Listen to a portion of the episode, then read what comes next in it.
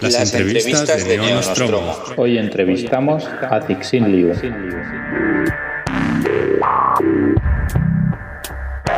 Después de reseñar la novela El problema de los tres cuerpos en el episodio anterior, hemos tenido la suerte, aprovechando la visita de Cixin Liu a la librería Gigamesh en Barcelona, de poder realizarle una breve entrevista que ahora compartimos con vosotros.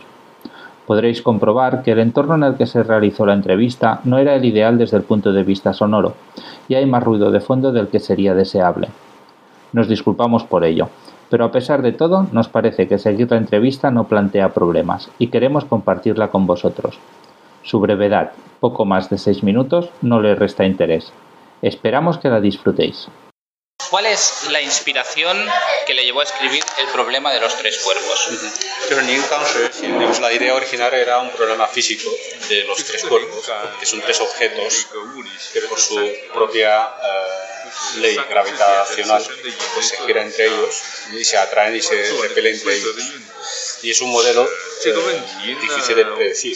movimientos son totalmente erráticos. Y no hay modelo matemático que pueda predecir el movimiento que va a haber entre los tres cuerpos. De ahí viene la fascinación de él, que cree que al ser solo tres objetos y no se pueden calcular la, predicción, pues cómo sería el universo, ¿no? con la complejidad que es. Y además hace el símil de los tres cuerpos a tres estrellas. Si hubiera una civilización que viviera en una de las estrellas, pues se vería muy afectada también la vida por, por, por el movimiento de los tres cuerpos. De ahí viene la, la idea original. Uno de los temas recurrentes en la novela y en varios de los relatos es el papel que tiene la ciencia en nuestra forma de ver el mundo, para bien y para mal. ¿Se considera optimista en relación con el desarrollo científico-tecnológico de la humanidad? La ciencia incide positivamente en la vida de, la humanidad. lo que depende de nuestra sabiduría de, delimitar el efecto negativo de la ciencia y eh, pero no por el hecho de temor, temor a que la ciencia pueda hacernos daño de autolimitarnos en, en el progreso de la ciencia. Evidentemente la ciencia favorece el avance de la humanidad.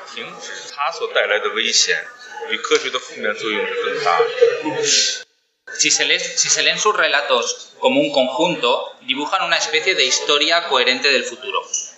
Se plantea su obra como si estuviera perteneciente a un único universo, comparten un universo sus relatos, incluye ese universo al problema de los tres cuerpos.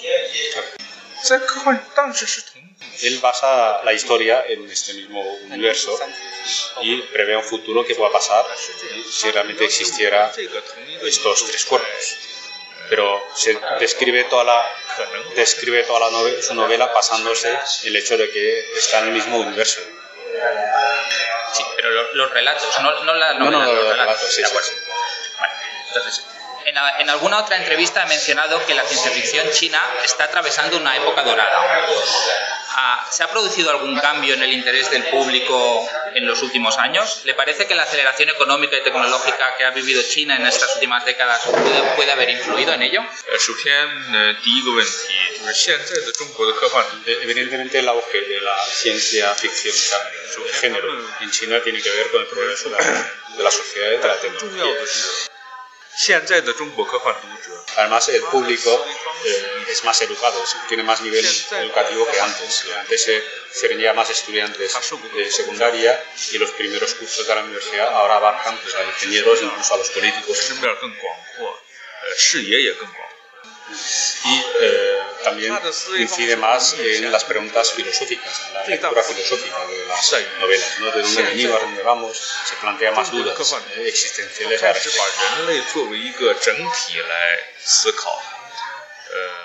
而不是像以前的科幻读者，呃，仅仅把 en su ciencia ficción hay elementos que recuerdan a autores clásicos como Arthur C. Clarke, por ejemplo, a quien usted mismo ha reconocido como influencia. ¿Qué otros autores clásicos o contemporáneos creen, cree que le han influido? Eh, el que escribió la novela 1984, George Orwell. Ese también le ha influenciado en también los, eh, los escritores rusos Sobre todo en Toski le han dado mucha influencia cuando se formó como, como escritor. Y para terminar, eh, ¿cree que la traducción de su obra al inglés y al castellano ha planteado dificultades especiales? ¿Ha mantenido contacto con sus traductores, Ken Liu y Javier Altayo, durante el proceso de traducción? Eh, sobre la traducción inglesa no hay ningún problema porque él puede leer inglés y comprobar realmente que ha sido muy útil para la traducción. Además, los traductores, tanto del primer libro como del segundo libro, son eh, en el primer libro, el mismo es bueno, escritor de ciencia ficción. Y domina inglés perfecto porque reside en Estados Unidos desde hace mucho tiempo. Y para el segundo libro está traduciendo un escritor americano que vive en Pekín, Bhopal. En la versión inglesa no hay ningún problema. 但是西里巴拉当时很遗憾我一个一个字都不知道是咋的就强所以我无法判断呃这个我我不可能像英国版